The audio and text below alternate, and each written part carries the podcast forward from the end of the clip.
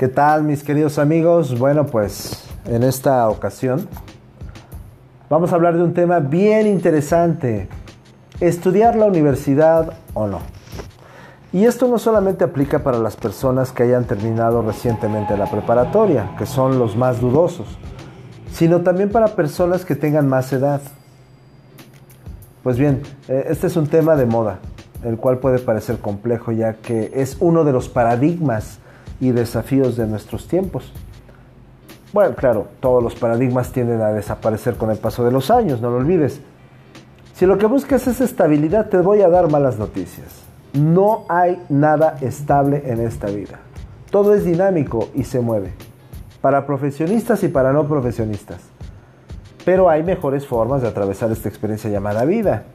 Hay muchos gurúes, coaches, pensadores, intelectuales que aparecen en redes sociales que te aconsejan que no estudies la universidad, que no es necesario para que tengas éxito y dinero, pero considera que la universidad no solo te da éxito y dinero, de hecho, en eso sí estoy de acuerdo, porque no necesariamente sucede. Sin embargo, me parece muy irresponsable que lo digan como si aplicara para todos. Hay varias perspectivas del por qué debes o no estudiar universidad.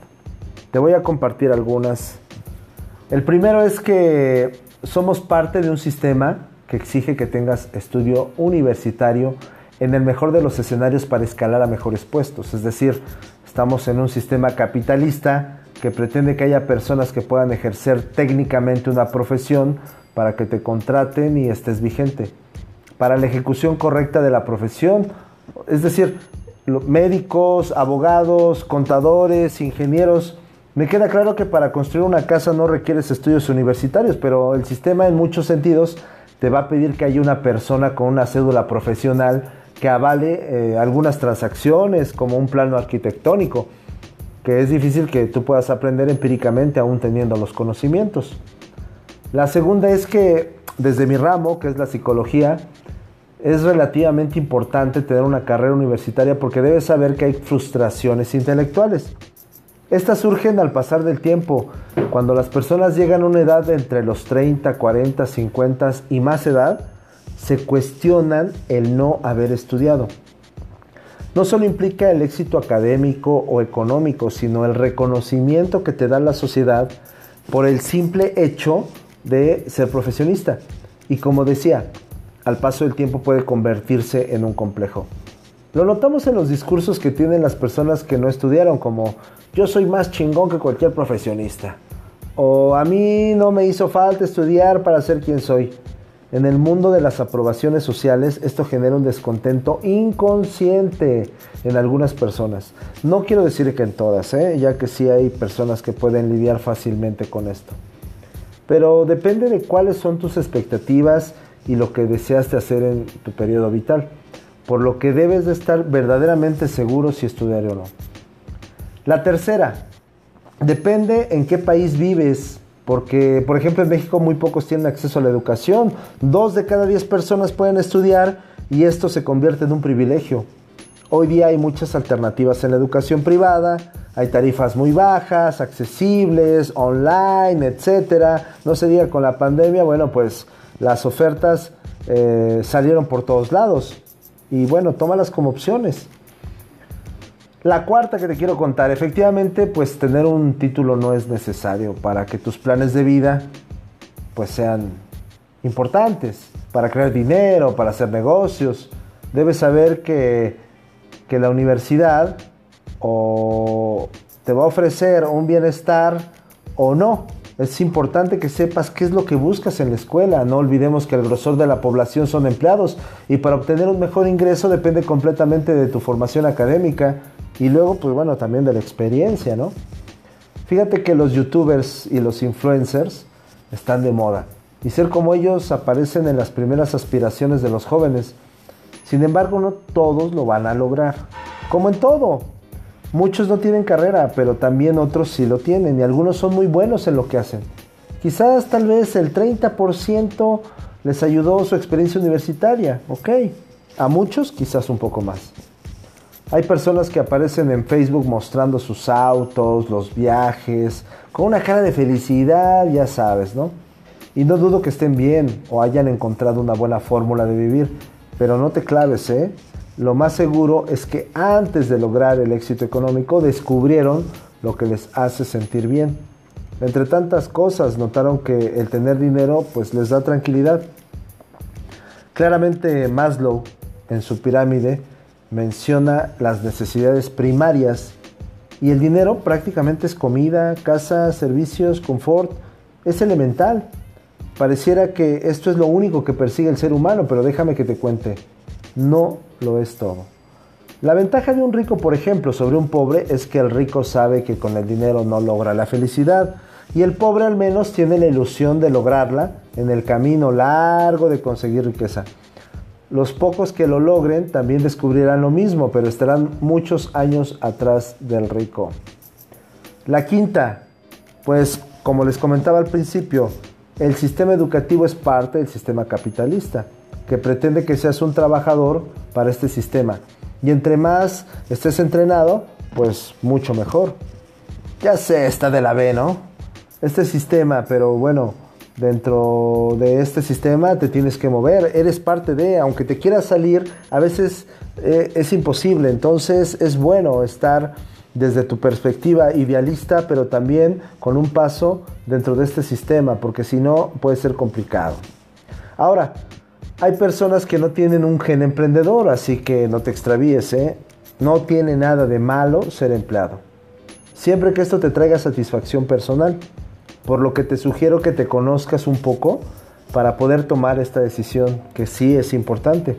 Incluso los mejores emprendedores Cuentan que el ser empleados y estar en las escalas bajas de una organización ayudaron en su proceso emprendedor.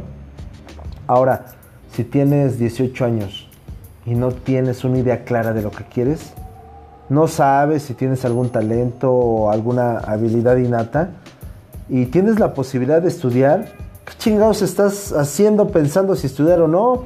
Métete a la escuela mientras descubres qué quieres hacer la carrera no te va a estorbar, ¿eh? definitivamente que no te va a estorbar. Te va a dar muchísima experiencia, al menos técnica, intelectual, y bueno, esto te puede generar más opciones. Si acabas de terminar la prepa y estás confuso, yo te sugiero que no inmediatamente te metas a la universidad, porque puedes perder tiempo, puedes perder alguna situación. Estudia idiomas o algún taller técnico para descubrir tus habilidades, al menos por un año para que tengas un poco más de claridad. Ahora, si tienes mentalidad de, perdedor, tengas profesión o no, igualmente vas a ser un perdedor, ¿eh? eso sí te lo puedo garantizar. Por eso hay muchos licenciados frustrados y de ahí nace la frase de que hay muchos manejando un taxi, pero también esto se ha vuelto un cliché. Te repito, no te extravíes. Definitivamente hay una tendencia, por ejemplo, para ser freelance o trabajar por tu cuenta. Pero aún así las empresas para las que trabajes te van a pedir alguna formación académica. Eh, por lo que es recomendable que tengas un título universitario y después elijas si lo ocupas o no. Mis queridos amigos, finalmente lo que te sugiero que hagas es que trabajes en tu motivación.